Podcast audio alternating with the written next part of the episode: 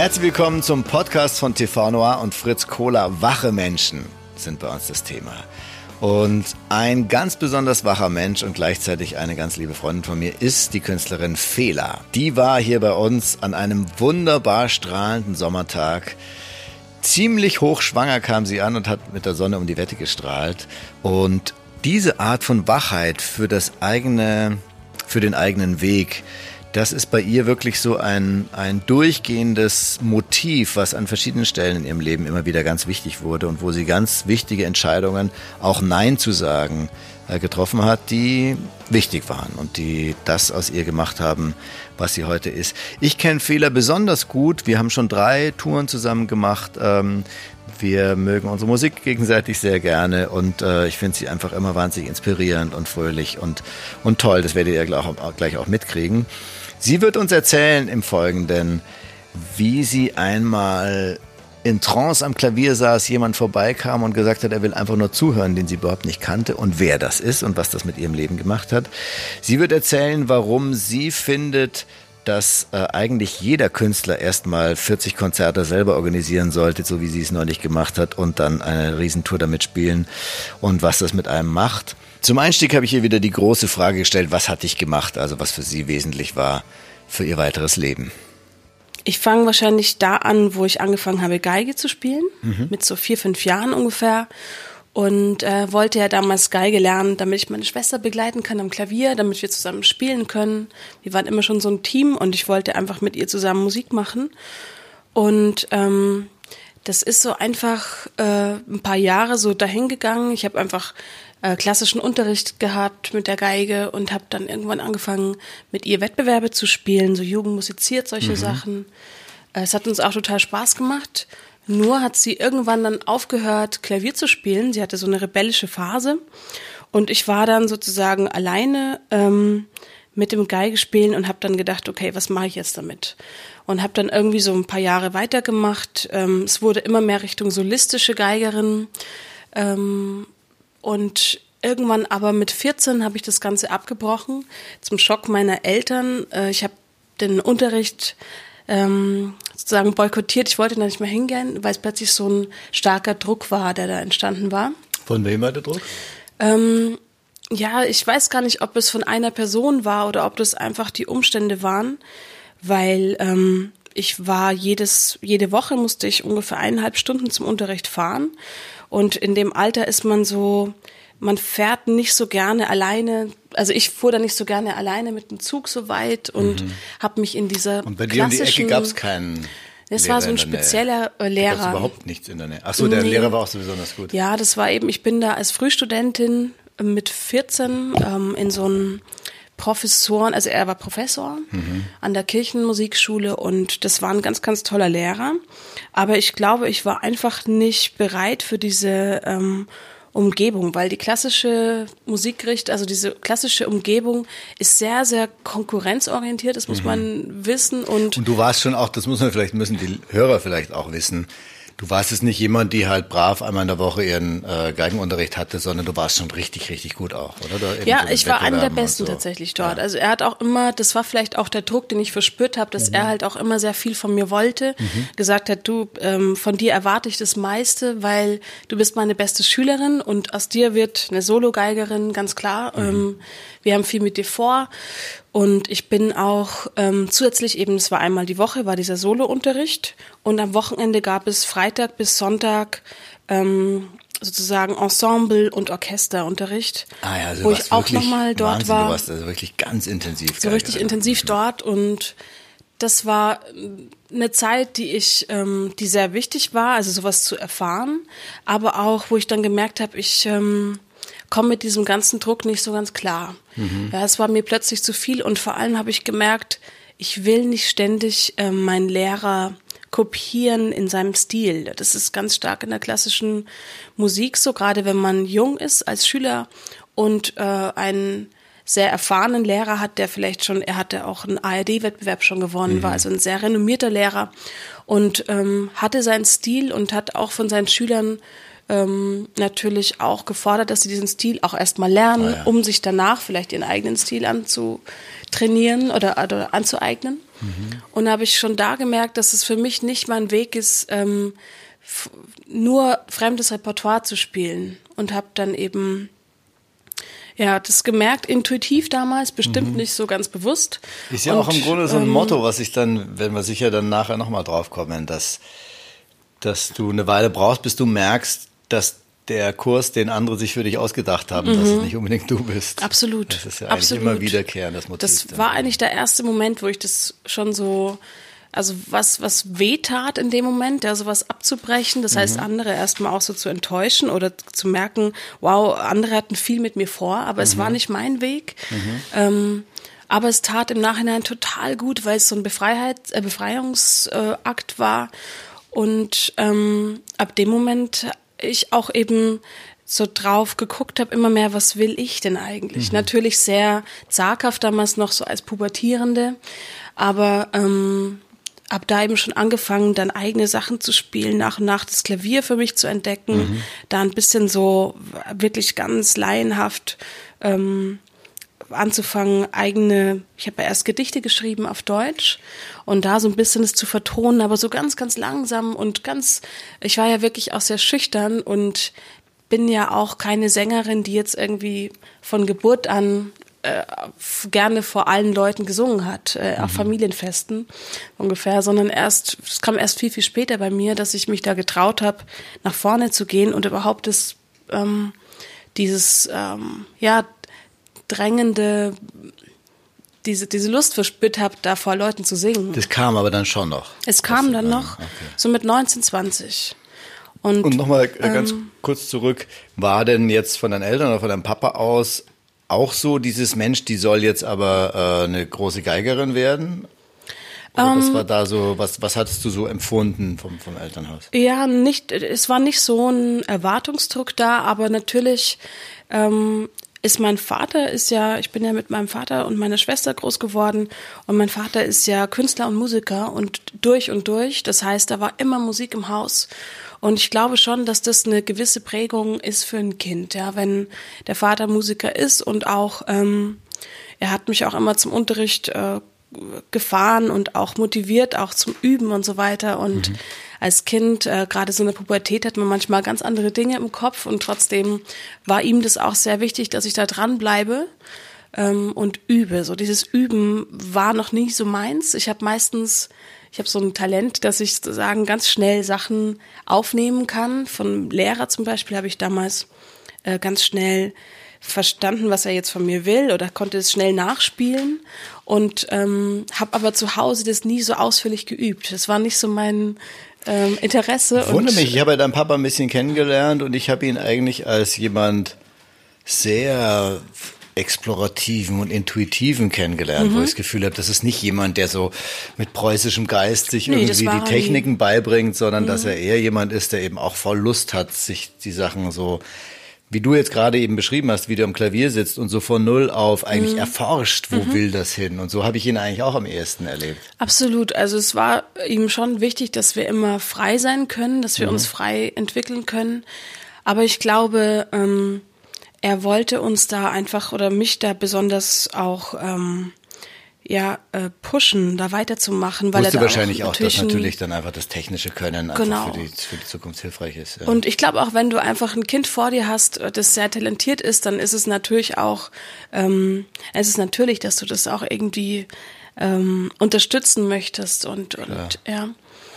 Das ist lustig, das ist mir auch aufgefallen, wo wir zusammengearbeitet haben, weil du vorhin gesagt hast, wie schnell, dass du, dass du diese Fähigkeit hast, relativ schnell Sachen Mhm. zu verstehen, die dir andere klar machen. Und ich, mir ist es nie so gegangen, dass, dass jemand, dass ich das Gefühl hatte, bei den Sachen, wir haben uns ja kennengelernt, vielleicht auch nochmal für die Hörer, wir kennen uns seit Fehler beim ersten Mal, ich glaube, das war der Tour, bei der Tour äh, TV Konzerte mit Maxim. Genau, ja. Da war Fehler mitgekommen oder warst du mitgekommen als eigentlich Als äh, Küken. als, als Küken, als Geigerin und Mitsängerin. Mhm. Das heißt, da ging es erstmal ausschließlich um meine Sachen und äh, das war ein dermaßen eine Lust und Freude, äh, mit dir diese Sachen zu arbeiten, weil ich eigentlich gar nicht viel erklären musste, sondern du hast vor allem immer gemerkt, wo will das Stück hin und hast dann Ideen gehabt, die ich, auf die ich nicht gekommen wäre, mhm. dieser Schluss von Cola und so, ähm, die aber total dem entsprochen haben, was ich mir unter dem Lied vorhatte. Und mhm. das fand ich eben da auch schon so toll, dass du offenbar dieses, weiß nicht, dieses Empathie-Gehen oder sowas, also auf jeden Fall sehr stark dieses Gefühl mhm. dafür hast, was erfordert jetzt eine, eine das Situation. Das ist schön, habe ich doch nie so von dir gehört, Tex. Hier kommen die schönsten Komplimente raus. Das ist mir tatsächlich auch total wichtig. Also ähm, nicht nur jetzt bei ähm, mir selber, das heißt bei meinen Bandkollegen, wenn die meine Songs zum ersten Mal hören, wenn man die zusammen anfängt zu arrangieren, sondern auch, äh, wenn ich irgendwo anders mitsinge oder mitspiele, dass man sich nicht aufdrängt oder da so eine Solo-Aktion ähm, abzieht, sondern dass man immer guckt, was will der Künstler primär mit dem Lied vermitteln. Hm. Also das ist äh, was anderes äh, zählt eigentlich nicht, wenn man Musik zusammen macht. Mhm. Bin ich auch ähm, ja, wissen meine Bandjungs auch, dass ich da auch streng bin mit, mhm. ähm, ja, dass, dass man genug Platz und Raum hat. Ne? Das ist immer ganz wichtig. Ja, das ist auch was, ich meine, ich hatte ja jetzt auch nochmal als, als Hintergrunderklärung, wir haben also inzwischen mehrere, drei Touren zusammen gemacht mhm. und äh, haben uns sehr gut kennengelernt dabei und auch eben deine Mitmusiker, deine tollen. Ja. Und ähm, ich habe ja über TV Noir sehr viele Einzelkünstler kennengelernt und sehr viele Künstler, die mit Bands zusammenspielen und alles dazwischen sozusagen. Mhm. Und, und ich habe die Erfahrung gemacht, dass es ein immerwährendes Motiv ist, dass Künstler aus dem sozialen Bedürfnis eine Crew um sich zu haben von Leuten, die happy sind und mhm. die sich ausdrucken können, in dem Konflikt sind, dass sie dann gerne mehr zulassen, dass die Rolle der Mitmusiker, mhm. ähm, also genau das, was du eigentlich beschreibst, vernachlässigen zugunsten von dem sozialen Aspekt, dass jeder sich so relativ wahllos mhm. ähm, vermitteln kann. Und ich es ist, es ist vielleicht ein, ein schmaler Grad. Ne? Es ist eine Balance aus diesen beiden Punkten, weil natürlich, äh, ich habe es jetzt zum Beispiel gemerkt, ich habe ja meine ähm, neue Platte, muss ich sagen, die ja jetzt noch nicht draußen ist, mhm. habe ich ja auf Teneriffa aufgenommen und ich habe neulich erst wieder mit den Musikern gesprochen, die dabei waren. Ähm, und da war so ein Geist da, so ein, so ein Spirit da, dass mir besonders wichtig war, dass jeder sich mit seiner Handschrift auch darin verewigen kann. Und das haben die Leute, die dabei waren, also Tommy Baldul war ja an den Drums, Omar Gudjonsson an der Gitarre zum Beispiel, ganz toller isländischer Gitarrist. Und die haben alle geschwärmt davon, wie wie frei sie auch sein konnten, dass sie nicht so beschnitten wurden oder spiel mal nur das und genau das bitte, sondern dass mir auch wichtig war, dass sie erstmal intuitiv an das Stück rangehen. Wir haben ja gar keine Zeit gehabt, vorher zu proben miteinander, sondern mhm. die kamen direkt dahin geflogen. Wir waren schon da, also mein Produzent und ich waren schon da und ähm, dann kamen die sozusagen dazu. Und mir war ganz wichtig, dass die erstmal den Song hören. Ich habe das denen vorgespielt vor Ort und ähm, dann ging Tommy Baldu, nachdem ich das Stück zum Beispiel fertig gespielt hatte, ging er direkt an die Drums, hat gesagt, ah, ich habe da irgendwie was im Kopf und soundlich und so, lass mich mal, ich würde mal probieren. Ich so, ja klar, super, mach mal. Mhm. Und es war meistens ganz, ganz toll, wenn die Musiker, ähm, sowohl Tommy als auch Omar, äh, wenn die beiden erstmal so, wenn ich die machen hab lassen. Natürlich gab es hier und da Stellen, wo ich gesagt habe, ah, hier würde ich mir das und das wünschen oder vorstellen. Aber ich habe gemerkt, wenn man ähm, den Musikern auch diesen Freiraum gibt, dass äh, natürlich, die, die sind natürlich sehr, sehr sensibel und ganz, ganz feine Musiker. Aber dass man da nicht enttäuscht wird, das war sehr schön zu erleben. Mhm. Ja, ich glaube, also ein schmaler Grad auf jeden Fall. Und ich glaube, es hängt auch ein bisschen natürlich von den Künstlern selber auch ab mhm. und auch vielleicht daran, was man, ob man es schafft, diesen Geist des Stückes so zu vermitteln, dass der Künstler seine eigenen äh, Ideen, die vielleicht davon wegführen würden oder seine Verkünstelungen ja. oder sowas weglässt. Und ich glaube, das ist dann auch bis zum gewissen Grad nicht mehr sowas rein sachliches, das was muss ich sagen, sondern das ist dann eben auch eine Art, wie führt man als als mhm. der Regisseur sozusagen, als der Künstler und, äh, und das ist dann vielleicht auch was ganz Nonverbales, einfach, mhm. wenn man merkt, okay, das ist, ich spüre, wo das hin will. Genau. Und dann, dass dann gute Künstler eben von vornherein auf die Ideen kommen, die dem auch entsprechen. Mhm. Was da drin ist. Ich glaube, es braucht eben beides. Es braucht, damit das wirklich organisch zusammenführt, diese Kreativität und Individualität der einzelnen Künstler und mhm. des Regisseurs oder des genau. Hauptkünstlers, genau. wie bei dir jetzt du. Ähm, braucht es eben sowohl einen Regisseur, der besonders klar sieht, was er, wonach, wo seine Sehnsucht hingeht, als auch eben Künstler, die diese Offenheit haben und das eben schaffen, ihre mhm. eigenen Impulse genau. damit zu verheiraten. Ja. Ich glaube, das ist total individuell, auch pro Situation, weil du merkst ja, ähm, wenn du jetzt schnell vertrauen kannst, ja, wenn du irgendwie gar nicht so herrisch sein musst oder so, ne, sondern dass die Musiker einfach, dass du denen vertrauen kannst, dass die eine ganz tolle Handschrift mitbringen. In dem Fall wusste ich ja, wer da kommt und ich hatte die ja extra deswegen eingeladen, weil ich so ähm, total Bock drauf hatte. Vielleicht ja. hast du eben auch das schon gespürt, dass es mhm. Leute sind, die da was beitragen können. Und dann sind es nur Feinheiten, ja, dann, dann sind es nur Abläufe oder kleine Ideen, die man selber schon sich vorgestellt hat, die man einbringen möchte, aber eigentlich so äh, weiß man, man kann denen total vertrauen, dass die, dass die das auch spüren, dass sie den Vibe auch spüren des Songs und ähm, das Bestmögliche tun, um dich zu unterstützen. Das ist mir ganz stark aufgefallen, wie schön bereichernd das war. Also es war eine ganz, ganz neue Erfahrung. So. Mhm. Das und fand ich aber dieses Grundprinzip, dass so diese Band, das war, habe ich auch extrem stark erlebt bei unserer gemeinsamen Tour, dass diese ganzen Mitglieder von der Band und auch Kiki, die als Fotografin noch dabei war, dass es so ein ganz besonders organisches und warmes Verhältnis war von einer, die ganz klar die Führende ist und, mhm. und wo die Energie durch sie zum Publikum fließt und zurück. Ähm, aber da eben dieses Verhältnis, dass alle wirklich sich gerne auch in Anführungszeichen aufopfern oder gerne mhm. eben durch dich durch sich mhm. ausdrücken wollten. Und sowohl äh, natürlich auf der Bühne als auch so in dem Umfeld, dass man immer geguckt hat, ähm, hat sie jetzt, was sie braucht und so. Und mhm. also das fand ich irgendwie so, und auch du andersrum, also das ist eine sehr, dass diese Kooperation und dieser Energiefluss zwischen den einzelnen äh, Teilnehmern sehr, sehr Jetzt kriege ich wieder Lust aufs Touren. Wollen wir nicht, wollen wir nicht nächstes Jahr noch? ja, das kann ich dir echt auch machen, weil wir haben gerade leider, äh, war das bevor wir angefangen hatten, hatte ich so ein bisschen erzählt. Ich bin nämlich eigentlich so halb noch auf Tour. Ich habe jetzt noch zwei Konzerte. Bin habe aber ja. gerade schon 30 hinter mir. Ja, ich habe ja gerade schon gefragt, wie, wie schön, dass du noch lebst. Also es war schön, dich zu sehen, weil ich habe ja selber diese lange Tour letztes Jahr gespielt. Die war allerdings noch länger, oder? Wie, wie viele Konzerte ähm, hattest du insgesamt? 36 Konzerte. Wahnsinn. Wie viel sind es bei dir? 32 insgesamt. Also vergleichsweise Kinderkram eigentlich. Wie viel, wie viele Tage warst du damals unterwegs? Ähm, das waren sechs Wochen. Also ich, ich würde behaupten, 36 Konzerte in ich meine so 42 Tage oder so. Wow, es war wirklich sehr, also sehr straff. Kaum. Also wir hatten kaum, Off-Days. Weil halt Off-Tage auch immer so teuer sind. Off-Days sind teuer und gerade im Ausland. Ne, wir haben ja auch mhm. äh, in fünf Ländern gespielt und dann, wenn du halt in der Schweiz tourst, ja, dann ist jeder Off-Day. Schon eine Minute Existenz kann man sich dann halt schon nicht zwei leisten. Zwei Konzerte minus so ungefähr. ja. ja, Also, ja. Und hattest du und da das Gefühl, dass du dann danach dann wirklich sagst, boah, jetzt brauche ich erstmal vier Monate Urlaub? Nee, gar nicht. Also ich war auch... Ähm, weil du vorhin nochmal gefragt hast, was waren die wichtigen Stationen, die dich gemacht haben, mhm.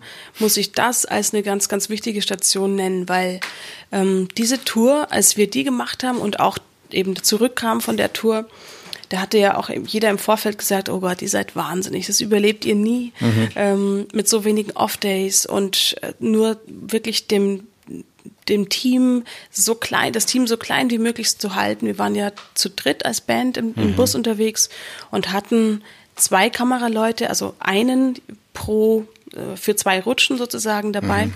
waren also maximal zu viert unterwegs. Und also ähm, keine Helfer. Es sonst. gab keine Helfer, ja. es gab keine Fahrer, es gab keinen Tourmanager.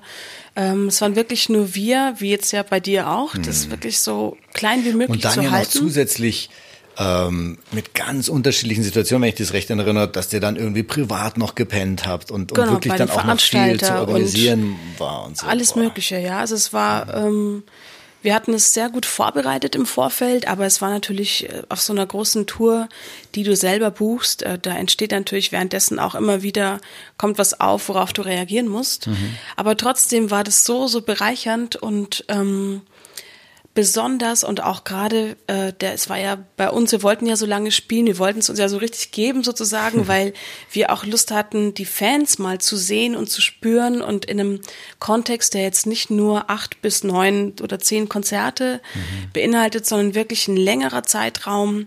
Und du hast ja vorhin auch ein bisschen erzählt von deiner Tour und hast gesagt, ja, diese geballte Energie jeden Abend zu spüren. Mhm. Und es ist genau das, was du am Ende, was dich so lange trägt, äh, sowohl während der Tour, was dir die Kraft gibt, das durchzuziehen, als auch danach, ähm, so erfüllt zu sein und nicht nur diese Erfüllung zu spüren, sondern auch zu merken, ich bin, ich kann irgendwie, ich kann das alles schaffen. So, ich brauche weder eine große Booking-Agentur noch diese, diese, diese, ähm, äh, ja, äh, verschiedenen Institutionen, die es gibt für einen Künstler, sondern eigentlich brauche ich nur eine Bühne, meine Band und die Fans, die kommen, die Leute, die mhm. zum, zum Konzert kommen. Da entsteht so was Großartiges und schafft, also hat mir eine unheimliche Selbstständigkeit gegeben, im Nachhinein eine Sicherheit mit meinem zukünftigen Weg und ähm, wo ich dachte, jeder Künstler braucht das. Jeder muss eigentlich so eine lange Rutsche mal machen, um sich komplett frei zu machen von allen Drucken, ja, von jedem Druck, den man so hat oft oder ja von mhm. außen. Du musst das und das machen, so und so viele ähm, Verkaufszahlen haben oder so. Es ist dann keine Blackbox mehr. Ich glaube genau. auch, dass es, dass es ein totales Missverständnis ist, dass man, dass man so loszieht als Musiker. Das war bei mir auch ganz, ich hatte so eine Schlüsselerfahrung, dass ich einen Manager hatte, der war ein bisschen verrückt mhm. und leider ähm, hat sich dann rausgestellt, dass er richtig sehr verrückt war. Am Anfang dachte ich, der ist halt ein bisschen crazy Typ und hat dann immer Nächte durchgearbeitet und war so total und hat gesagt, weißt du Tex, ich brenne jetzt gerade und so. Und das war am Anfang natürlich auch sehr motivierend. Und äh, der hat sich aber dann rausgestellt, der war so süchtig nach diesem Gefühl, dass gerade irre was geht, ja. dass der angefangen hat, mich zu belügen. Und der hat dann immer gesagt, ja, du und der Sohn zu Verlag, die, da sind jetzt gerade 30.000, ich glaube damals noch Mark im Raum und so und das wird ein Riesending und so. Und ich habe mich dann an der Zeit, da ich gedacht, boah, das ist ja echt ganz schön anstrengend, was da immer alles daherkommt, wo dann aber irgendwie nie was draus wird und so. Und dann haben wir aber natürlich in der Zeit auch immer alles andere so on hold gestellt und mhm. gesagt, na ja, wenn jetzt demnächst dann hier das große Geld kommt und hier der große Auftrag, dann bringt's jetzt nicht irgendwie schon mal vorzulegen. Und dann nach eineinhalb Jahren hat sich tatsächlich herausgestellt, dass der nicht nur mich angelogen hat, sondern der hat sogar, ich habe dann mal angefangen zu sagen, du kannst mir mal einen Beleg da von bestimmten Sachen geben.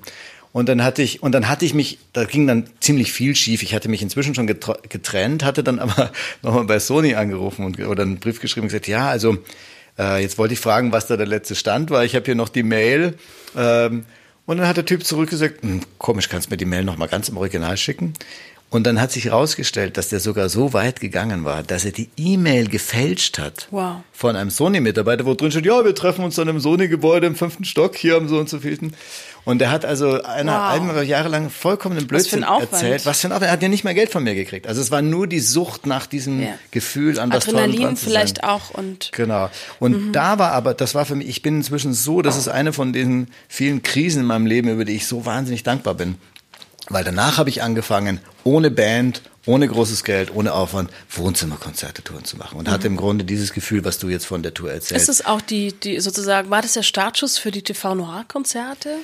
Also, nee, nee, das war viel später damit TV Noir Konzerte. Mhm. Aber ich denke mal, dass natürlich in, in dem, wie wir unsere Formate gestalten, diese ganze Erfahrung, die ich als Musiker gemacht habe, dass es natürlich ja. einfließt dann. Ja.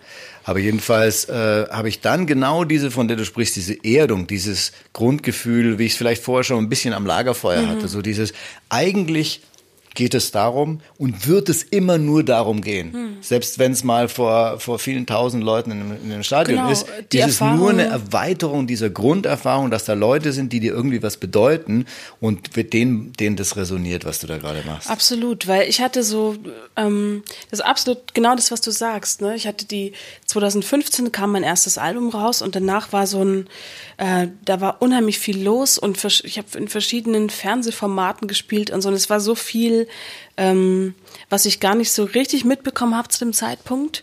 Und dann eben immer, immer so äh, kleinere Touren, aber mit eben einer großen Booking oder von einer großen Booking-Agentur gebucht, die ja auch total Spaß gemacht haben. Aber wo man so das Gefühl hatte, so richtig ähm, zu den Leuten, die ja auch meine CDs kaufen oder so, komme ich gar nicht ran, weil weil ich gar nicht die Chance habe. Ja, ja. So. Auch und, weil das nicht so sehr dann du warst. Ich meine, da können wir vielleicht nachher noch mal ein bisschen mehr drüber sprechen. Das war halt, also ich habe manchmal so ganz gerne das Bild, also diese Maßnahmen, die da um dich rum waren, die sind die sind ja sehr generisch gewesen. Ich erinnere mich auch, dass dann bei dir am, am Tisch, da waren so irgendwie Kärtchen gelegen, da hat dann eine Plattenfirma gesagt, hier, wenn ihr euch in die Mailingliste eintragt, dann kriegt ihr einen Amazon-Gutschein oder sowas. Und das passt natürlich überhaupt nicht mhm. zu dir. Ja, siehst du, das war sowas, was ich zum Beispiel gar nicht mitbekommen hatte, zum Glück. Aber ja, es waren äh, letztendlich lauter so Sachen, die ähm, die nicht so, die sich nicht so richtig echt angefühlt haben. Genau, und gerade jemand und, wie du, der so so ein starkes eigenes Profil hat. Ich, ich liebe dieses Bild, dass du einen Ball schlagen willst und jemand wie du ist halt wie eine sehr schwere, sehr äh, sehr dünne Keule. Momentan wirklich wenn, Nicht sehr dünn, aber sehr schwer. Aber ich meinte, so dass wenn man den Ball genau an der richtigen Stelle trifft, es ist unfassbar, was passiert. Aber wenn du so ein bisschen daneben dröppelst, dann verlierst du eben auch 80 Prozent von Energie. Und ich, ich glaube, es gibt Künstler, die, die sind so äh, austauschbar oder die sind so generisch, dass mit so Standardmechanismen äh, mhm. wird es auf jeden Fall funktionieren. Die sehen, das passt irgendwie alles. Und ich glaube, dass du eben schon jemand bist, um dich zu verstehen und um damit das Potenzial von dir sich verwirklicht, muss man eben genau in der Mitte treffen und mhm. muss wirklich was machen, was für dich gestaltet ja, ist. Ja, es ist interessant. Ich habe es natürlich nicht so von außen gesehen, sondern immer nur, gerade im letzten Jahr hatte sich das so angestaut. Deswegen hatte ich eben dann so ein halbes Jahr vorher mit Roman, mit meinem Pianisten, drüber gesprochen. Meinte so, hey, wir müssen, wir müssen einfach spielen, ja, wir müssen raus, wir müssen meine Musik zeigen und ich habe irgendwie Lust, die Leute zu spüren, so die da alle da sind, die ich gar nicht gesehen habe die ganzen Jahre lang, also die ich an die ich nicht so richtig rankam. Und das ist für mich total wichtig. Es gibt ja viele Künstler, die ähm, vielleicht gar nicht so für die Natur sehr anstrengend ist und die lieber ähm, Musik schreiben im Stillen und die veröffentlichen, aber gar nicht so gerne auf Tour gehen damit. Aber bei mir ist es so immer andersrum gewesen, dass ich immer gebrannt habe und wollte immer die Leute sehen, auch die zu meinen Konzerten kommen und wie die aussehen, während wir spielen und wie die gucken. Und deswegen war diese Tour auch so wichtig für mich und ähm, da so einen ganz, ganz nahen Draht aufzubauen. Ja, mhm. das waren ja so unterschiedlichste Locations, die wir da bespielt haben, von ganz, ganz kleinen Cafés. Ähm, dadurch, dass wir auch eben zum ersten Mal im Ausland gespielt haben, also jetzt nicht nur die deutschsprachigen Länder Österreich, Schweiz, sondern auch eben äh, Frankreich und Holland. Und dadurch, wir hatten ganz, ganz kleine Cafés, aber auch große Festivals. Also wir haben ähm, da, das waren unterschiedlichste Stimmungen. Das heißt, mhm. du hast, du weißt halt, du hast nicht nur eine Clubtour, ja, wo du ähm, eine gewisse Menge an Leuten erwartest und ja auch im Vorfeld weißt, so und, und dann so natürlich auch Mechanismen einspielen kannst. Genau, oder irgendwie routiniert oder du weißt, was dich erwartet, sondern es ist, es war wirklich jeden Abend anders und diese Erfahrung war total krass und intensiv und ähm, hat mich unheimlich geprägt. Wie gesagt, es hat mich einfach stark gemacht, ja, so ein bisschen unabhängig mhm. und ähm, zu merken, ja gut, eigentlich bis auf ein paar ähm, Instrumente auf der Bühne und dass du dich ausdrücken kannst und die Band, du brauchst sonst eigentlich nicht viel. Ja, du ja? hast halt auch dann diese Homebase, wo du weißt, selbst wenn jetzt ein Experiment mal schief geht, da mhm. kann ich immer wieder zurück. Das genau. ist dieses elementare Grundding, ja. was mir niemand nimmt und deshalb trübst du nicht im, äh, fischst du nicht im Trüben, sondern kommst damit immer so wieder zurück. Es gibt einen tollen Vortrag von Thomas Tuchel, von dem äh, Fußballtrainer, wo er erzählt, wie er arbeitet. Unter anderem sagt er, dass er seine Leute dann immer mit unterschiedlichen Fußballfeldgrößen trainieren lässt. Mal ganz schmal und und äh, und kurz und mal lang und also äh, mhm. schmal, ne, egal, jedenfalls mit unterschiedlichen Formen, um eben genau diese Wachheit zu erhalten, dass ja, du ständig toll. auf was Neues reagieren mhm. musst. Und äh, das hatte ich vorhin, als wir noch uns privat erzählt haben, habe ich äh, hatte ich erzählt, wie sehr ich, weil du gesagt hast, auch du, die war wichtig, die Leute zu sehen dabei mhm. und mitzukriegen. Und ich habe ja jetzt irgendwie auch mit diesen 30 Konzerten, die ich jetzt gemacht hatte, habe ich extrem feststellen können, wie, wie sehr die Nähe und das Erreichen von den Leuten für den, mhm. für den Gesamterfolg dann wichtig. Mhm. Also die, wenn, wenn die ganz dicht gepackt wie in Augsburg oder ein winziger Raum irgendwo im mhm. Keller, wo dann 150 Leute ganz, ganz dicht gepackt vor einem stehen. Ja. Das ist einfach so toll, diese Art von Intensität oder eben auch, wenn man dann für die letzten Songs dann noch ins Publikum geht oder Absolut. sowas. Also da scheint schon so sehr klar so eine Energieaustausch zu, zu, stattzufinden, der eine Richtung hat und der auch einen gewissen Wirkungsradius hat, wo er besonders gut funktioniert. Mhm. Ich hatte ja gefragt, was sind Ich bin auch äh, stolz auf dich, dass du das jetzt so durchziehst. ich habe ich hab mich immer wieder gefragt, wie geht's, wie geht's dem Text, was macht er gerade auf Tour? Und ich freue mich, weil äh, du hast auch lang davon erzählt, dass du Bock hast, jetzt so richtig auf Tour zu gehen und dass du das machst, finde ich, finde ich toll, dass du die Erfahrung äh, machen kannst. Ja. ja. voll schön. Ja, das war jetzt auch. Und so happy jetzt, aussiehst. ja, ja das, da kommt das, was du auch gemeint hattest vorhin, dass diese, dieses Aussetzen von der Energie von den mhm. Leuten, die dann da begeistert sind und mitsingen und resonieren, dass das wirklich sehr nährend ist. Das ist einfach eine Energie, ja. die, die einem Kraft gibt, die, also das ist ganz real. Das ist nicht irgendwie eine schöne Metapher oder so, dass es einem Energie gibt, sondern das ist ganz real genau. so, dass man davon wirklich äh, Kraft kriegt, dass man, dass, dass diese Resonanz da ist auf jeden Fall.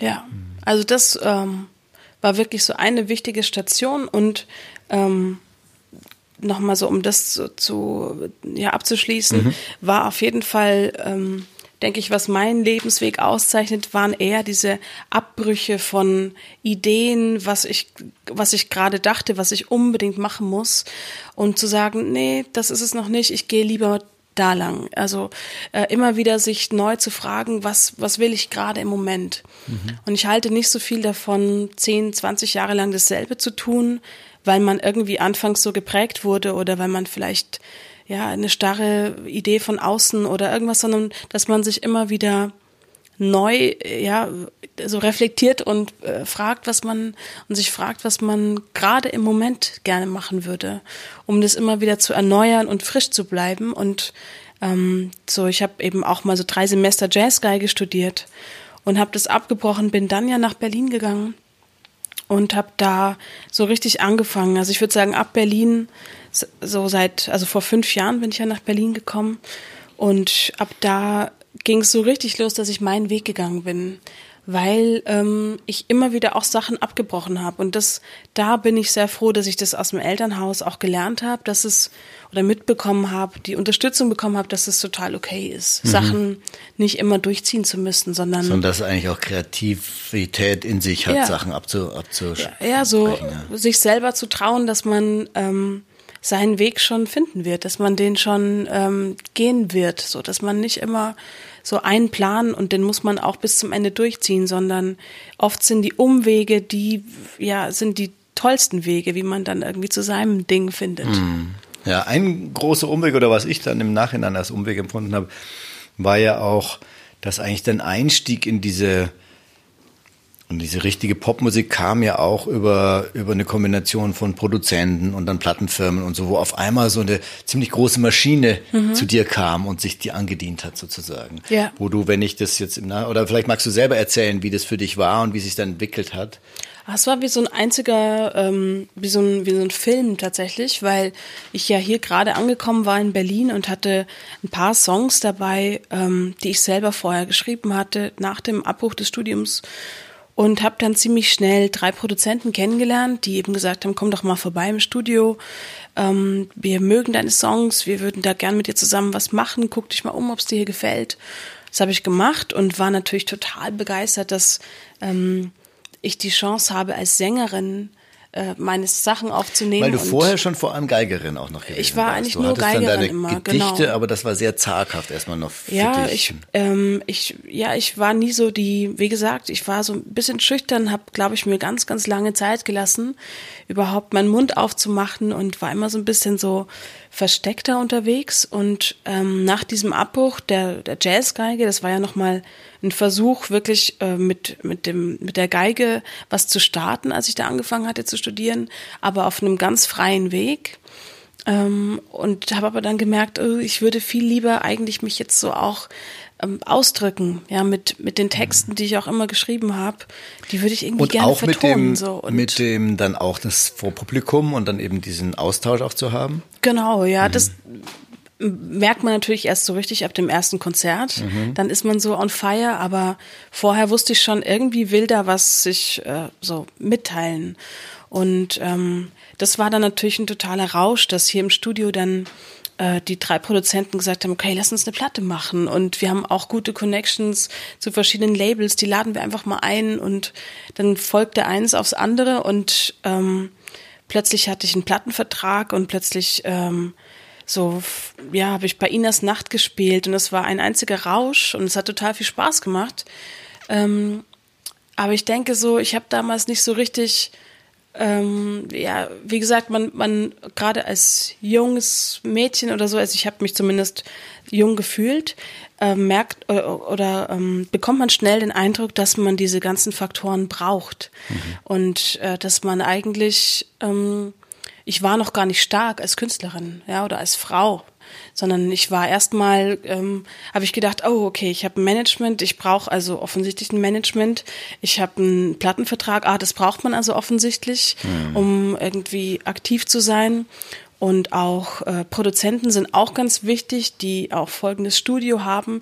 Also so, ich, ich habe ganz schnell irgendwie einen Eindruck bekommen, was man alles braucht, mhm. offensichtlich. Und was wahrscheinlich schon auch so ein bisschen verknüpft ist mit den Geschlechterrollen und dass man dann so, da, Natürlich, da, wenn ja. dann so zwei Jungs sind, die dann genau. da dieses Studio haben. Ja, so. auch so äh, im Nachhinein. Ähm, ähm, ja, wie gesagt, ich gebe da keinem die Schuld, ne, weil ich war einfach noch zu unsicher, um zu wissen, wie ich auch meine Songs klingen lassen möchte. Ähm, das war natürlich jetzt mit dem zweiten Album eine ganz, ganz andere Erfahrung. Hm. Aber ähm, ja, man wurde dann auch also gerade so als junge Sängerin äh, im Studio mit drei Produzenten, die ja schon 20, 30 Jahre Erfahrung auf dem Buckel haben, hörst du natürlich öfter, ja, wir wissen, wie es geht. So, du musst uns nur vertrauen. Hast du es ähm, explizit auch gehört oder war das mehr so latent? Das war auch explizit so. Also das war tatsächlich, wo ich im Nachhinein denke, ähm, interessant, gerade mit dieser MeToo-Bewegung oder mit hm. dieser äh, sich erstarkenden Bewegung der Frauen. Es ist total interessant, wenn man da nochmal reflektiert, was man selber denn schon für Erfahrungen gemacht hat. Und die Jungs sind wunderbar, ne? die machen ihre Projekte ganz, ganz toll und sind aber ähm, so es ist immer ja auch eine ganz, es ist auch da ein schmaler Grad, es ist eine feine Mischung aus, wer kommt denn dahin? Also ich kann jetzt nicht nur ähm, die Männerwelt äh, beschuldigen sozusagen, sondern es ist ja auch ähm, äh, ist eine Kultur. Es ist eine Kultur und es ist auch irgendwo ähm, vielleicht wäre es, ich weiß nicht, vielleicht ist es auch jetzt gerade ich als werdende Mama ähm, habe immer wieder jetzt drüber nachgedacht, dass ich gerne meinem Kind mitgeben möchte, dass es ja, äh, dass es selbstsicher in so eine Situation reingehen kann, mhm. dass es eben lernen kann, Stopp zu sagen, wenn Prozesse zu schnell gehen zum Beispiel. Ja, ich mhm. habe oft die Situation erlebt, dass ähm, ich im Studio saß und dann wurde einfach irgendwie ein Song auch so arrangiert und ich habe dann gemerkt, irgendwie, das gleitet mir gerade so, entgleitet mir gerade. Und ich dann gesagt, wollen wir nicht lieber, ich würde das gerne ein bisschen akustischer. Nee, nee, du, das muss man so und wir brauchen ja die Drums fürs Radio oder mhm. solche Sätze. Und ich dann so, ah, okay, ja, ich hätte aber eigentlich, fühlt sich gerade nicht so gut an. Mhm. Und dann so dieses überrollt zu werden. Ähm, das ist ja auch etwas, was man lernen kann vorher. Ja, dass mhm. man trotzdem auf sein Bauchgefühl hört und sagt, nee, trotzdem fühlt sich nicht gut an für mich. Ja. Und insofern, das würde ich gerne meinem Kind mitgeben und finde ich äh, sehr wichtig auch in der Musikerwelt. Also das äh, erlebe ich auch von Freunden sehr viel, die erzählen das oft, dass man da als Frau natürlich ähm, immer ja auch schnell reingerät. Aber ich glaube, es ist auch was ich glaub, es ist beides. gesellschaftliches. Ja, ich glaube auch, also ich glaube sowohl, dass es natürlich besonders äh, dieses Mansplaining ist zu, schau mal, so geht das und mhm. so, dann fühlt man sich irgendwie halt auch noch männlicher, wenn man derjenige ist, der dem, dem kleinen Mädchen zeigt, wo es lang geht. Aber ich äh, als Mann habe ich auch ganz klar auch diese Erfahrung gehabt in, in Studios, dass ich gerade eben, das ist dann ja Gott sei Dank wird, ändert sich da ja ein bisschen was, dass es durch die leichtere Erschwinglichkeit von der Hardware irgendwie man sehr, mehr selber machen kann. Damals war es halt noch mehr so, dass man halt diese kostbaren drei Tage im Studio mhm. hat oder fünf oder so, wo man jetzt ein Jahr lang man drauf weiß, gespart hat. Genau, und jede Sekunde weiß, kostet was, wo man dann eben sich auch so ein bisschen surrendert, sich so ein bisschen aufgibt und sagt, okay, der große Gott, Produzent, der muss es jetzt schon wissen und ich mache das mhm. jetzt halt und dann hört man die Sache und sagt, ja, alles, was er gesagt hat, ist eingetreten, aber ich finde es nicht gut. Halt nicht. ja, genau. Und äh, aber ja. ich glaube schon, dass es, dass es eben auch da drauf noch in derselben Richtung dieses Geschlechterspezifische gibt und äh, dass es auch eine große Chance ist, vielleicht eben nicht nur für die Frauen, sondern auch für uns Männer diese weiblichere Herangehensweise ein bisschen sensibler zu sein, ein bisschen genauer hinzuschauen, ist es wirklich für alle gerade okay, was stattfindet. Das ist vielleicht auch ein Klischee, aber so empfinde ich es auch, ähm, dass die eben, selbst wenn da nur Jungs sind, dann auch denen schon gut tun würde. Und ich, und ich glaube, eine der großen Errungenschaften von dieser ganzen MeToo-Debatte und außenrum ist, dass eben auch die ganze Kultur anders in Frage gestellt wird und dass vielleicht auch tolle Produzenten, die früher nie darüber nachgedacht haben, Moment, was habe ich eigentlich für eine Rolle gerade, wie präsentiere ich mich gerade, wie nehme ich meinen, mhm. den Künstler, die Künstlerin gerade wahr, die da ist, dass man, dass sich da auch fundamental so ein bisschen bisschen was ändern können. Ja, ich, ich habe auch immer mehr das Gefühl, dass es eben oft, äh, ähm, dass es oft wirklich auch eine Frage ist, wie eine Frau schon geprägt ist, in ihrem bisherigen Leben geprägt war. Und deswegen finde ich so toll, dass es immer mehr ähm, neue Bewegungen gibt, neue Gruppierungen oder äh, Institutionen gibt. Jetzt zum Beispiel gibt es in Berlin eine ganz tolle neue ähm, äh, Sache, eine äh, Female Breakfast. Und das ist eine total tolle Sache aus zwei, die haben zwei Frauen hier, Jule, die du ja auch sehr gut kennst. Die sitzt hier gerade neben uns. und äh, Johanna Amelie, eine ganz tolle Berliner Sängerin und Künstlerin. Und die zwei haben das ins Leben gerufen. Und ähm, ich habe da erst gestern, also sozusagen ein Treffen von, von weiblichen, ähm, ja, verschiedenen, nicht nur Musikerinnen, sondern auch selbstständigen ähm, eigentlich alles Mögliche kommt da zusammen. Aber der Kern Aber ist schon die Musik. Der Kern ist die Musik oder auch das kreative, mhm. selbstständige Sein. Ähm, und das ist total spannend. Ich habe da gestern einen Workshop gegeben, was sehr aufregend war zum Thema DIY-Booking, mhm. äh, wo ich natürlich jetzt Expertin bin. Das haben wir mit, gerade mitgekriegt. Mit Prädikat. Ähm, und äh, nee, aber das war total schön und, und wo mir dann auch im Nachhinein muss ich da noch viel drüber nachdenken, weil es eben das Schöne daran ist, dass man sich ja äh, gegenseitig stark macht, ja, dass man, dass man sich irgendwie inspiriert und beflügelt und, und äh, versucht sich irgendwie zu unterstützen und, und stärker zu machen. Und ich halte nicht so viel davon, ähm, äh, jetzt nur zu sagen, oh, die schlimmen Männer und äh, wir armen Frauen, sondern es geht aber darum, um dieses Mindset, ja, dass man den Menschen darauf vorbereitet, einfach in sich stabil zu sein und stark zu sein und in so einer Situation dann eben auch ähm, Nein sagen zu lernen. Mhm. Und dafür sind solche Gruppen auch ganz, ganz toll. Also ich bin begeistert, was da für eine Stimmung vorherrscht und was da ähm, ja, man, man spürt richtig, dass da einfach auch ein Hunger da ist nach diesem Austausch, mhm. ja, und, und sich geben, gegenseitig Kraft zu geben und äh, auch äh, sich in Projekten zu unterstützen, sich ein Netzwerk zu sein. Und das ist total toll, wie sich das so entwickelt. Also ich glaube, es wird noch ganz, ganz spannend. Das sollte man sich merken. Ja, super. Ja, ich denke, äh, das sind zwei Sachen, die da zusammenkommen. Sicher viel ist auch dieses äh, tatsächlich unter Frauen sich dann zusammenzutun, aber äh, ich fände das eigentlich auch schön so. Also, ja, also und komm das doch war mal ja vorbei, Alex. Ich glaube, du würdest da gut Taxine. reinpassen. Ja, also habe ich auch so zu Beginn, ich habe jetzt, wir sind ja jetzt gerade äh, zehn geworden am 18. Mai TV mhm. Noir und, und da habe ich jetzt auch auf Tour dann öfters erzählt von den, von den Anfängen und wie das dann entstanden ist aus aus einem äh, Kreis von erfolglosen Musikern, die, die sich gegenseitig toll fanden. Also eigentlich eine, eine, ähnliche Stimmung, wie was Juli jetzt auch erzählt und was du jetzt auch erzählst.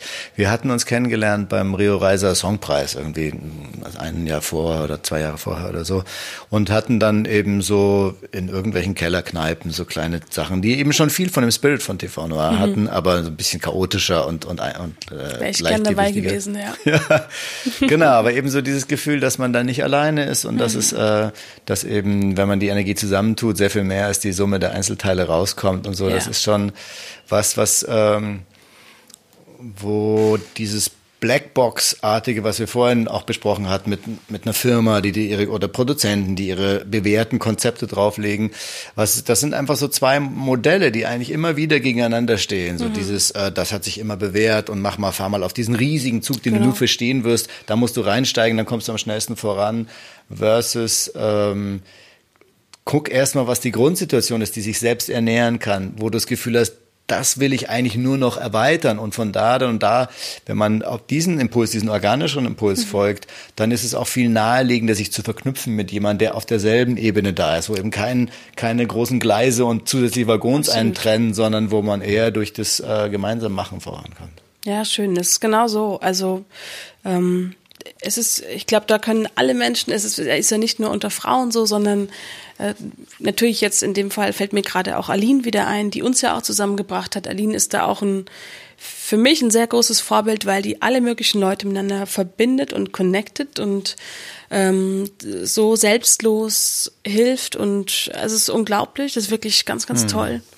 Und da ähm, so müsste, also so müsste dieses Musikernetzwerk funktionieren. Ja? Also eigentlich müsste man sich gegenseitig immer pushen, anstatt mit dem Ellbogen und so. Und das ist, ähm, das ist, wie gesagt, etwas, was nicht nur Frauen machen können, sondern man kann sich insgesamt da einfach besser mhm. unterstützen, ja. Es gibt dieses tolle Buch von Stephen Covey, The Seven Habits of Highly Effective People, eine meiner totalen Bibeln, ich liebe dieses Buch.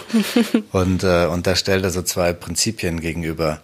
Das Scarcity, also Knappheitsprinzip gegenüber dem Abundance, also das Überflussprinzip. Und, und er sagt, dass das eigentlich der, einer der großen Missverständnisse ist, dass man denkt, es gibt nur begrenzte Ressourcen mhm. und alles, was jemand anders Erfolg hat, nimmt er mir sozusagen weg. Mhm.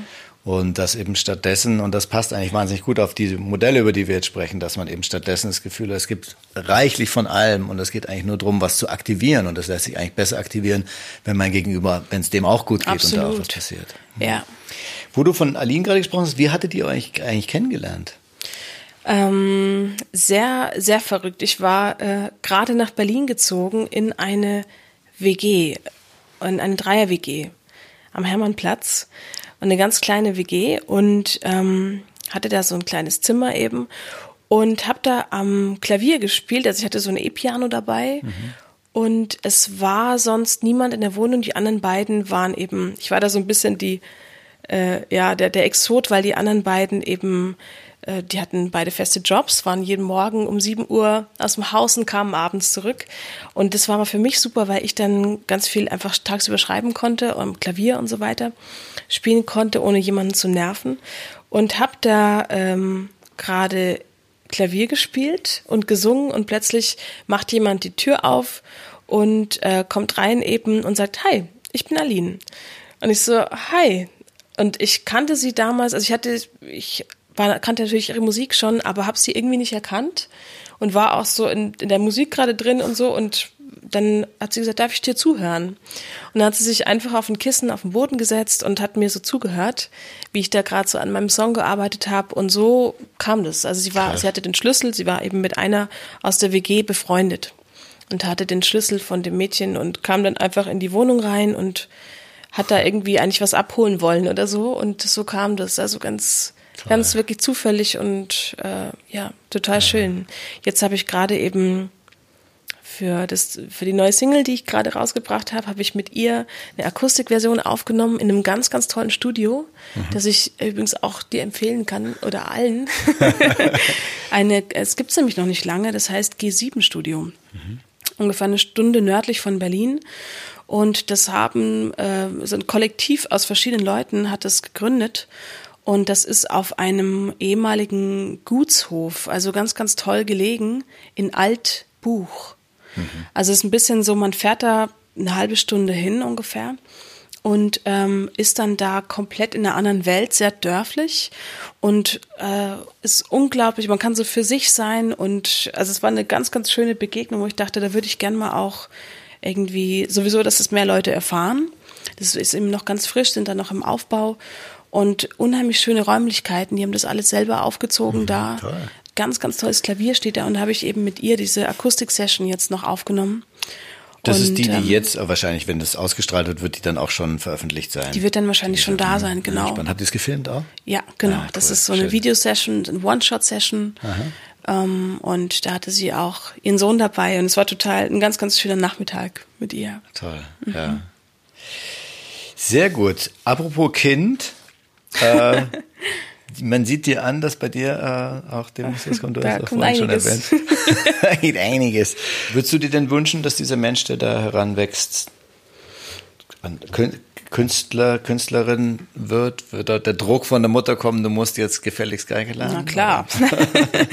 Nein, ich, mir war sofort klar, dass die alles machen darf. Also es wird Aha. ein Mädchen und ah, ja. mir ist äh, unheimlich wichtig, dass sie alles machen darf, was sie will. Und wenn sie Bock hat, sie kann Zahnarzthelferin werden oder arbeitslos. Machen, sie hat deinen vollen Support. Ja, sie darf alles machen. Sie darf sich frei entfalten, natürlich. Also ähm, ist mir ganz wichtig, dass ich da nicht äh, irgendwie was aufstülpe auf jemanden, sondern ich bin sehr gespannt, was, was es für ein Mensch wird und äh, ja, in welche Richtung sie sich da entwickeln wird. Das ist das Spannendste. Hm. Also wenn sie künstlerische Impulse hat, dann wird wahrscheinlich sehr viel Gelegenheit geben, dem zu folgen und dann wird sie wahrscheinlich auch da sehr unterstützt werden von ihren, Absolut. ja. von den Eltern.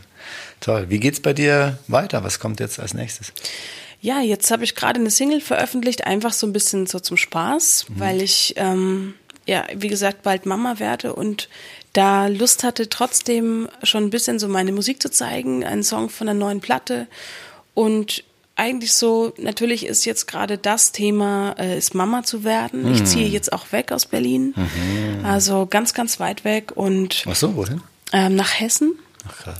Und äh, ja, fange da so ein, so ein kleines neues Leben an sozusagen verlasse Berlin, was eine ganz große, ein ganz großer Cut wird und eine mhm. große Station. Ja, weil ja Berlin für dich auch schon ein Symbol für eine, für eine spannende Entwicklung war. War eine ganz spannende Ära. Wieder ein Symbol für eine neue Entwicklung, ja. Genau. Mhm.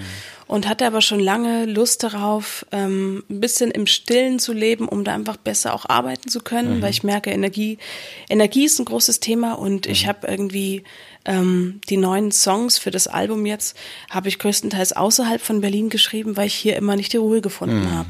Und du bist und, natürlich ähm, auch, deine ganze Kindheit war ja wirklich extrem auf dem auf Land. Auf dem Land, auch, so ja. richtig, richtig Land. Und das ist da wieder so ähnlich. Das ist ein ganz kleines Dorf. Ja, ja. Also 300 Einwohner sind ein paar mehr, als ich äh, in meiner Kindheit hatte. Da waren es nur 20, aber also ich steigere mich. Aber ich freue mich sehr drauf. Und das ist natürlich jetzt so ganz akut, ähm, steht das jetzt an. In ein paar Tagen ziehen wir hier weg. Ähm, und äh, aber so in, in der Zukunft natürlich jetzt im Herbst, Winter soll die Platte rauskommen. Und dann gibt es auch im Dezember eine kleine Tour und ähm, aber so ganz äh, ja spielerisch sozusagen, also ohne mhm. Druck für mich, sondern Natürlich, wenn man Mama wird, weiß man gar nicht, wie die nächsten Monate werden. Klar. Und ich würde gerne im nächsten Jahr ein paar Konzerte wieder spielen, auch im Frühjahr mit der Platte auf Tour gehen. Und äh, werde einfach mal gucken, wie sich das anfühlt, so die nächsten Monate, wie man, wie man den Weg am besten geht, auch mit der Kleinen und ähm, ja, so eins nach dem anderen jetzt. Toll. Wann kommt die Platte raus?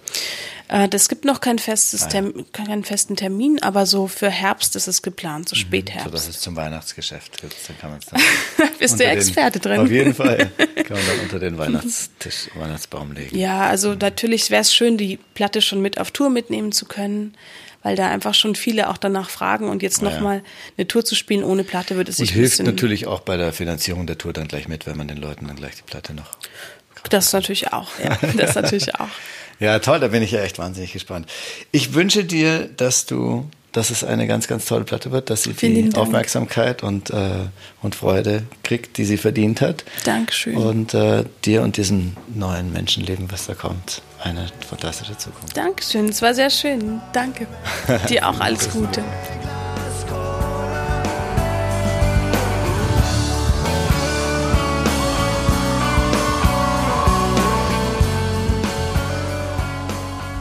So, ihr Lieben, das war schon wieder die heutige Folge. Begleitinformationen und Links zum Runterladen und für alle äh, Möglichkeiten zum Abonnieren findet ihr auf tvnoir.de-podcast. Ich hoffe, ihr hört das nächste Mal wieder rein. Vielen Dank fürs Zuhören.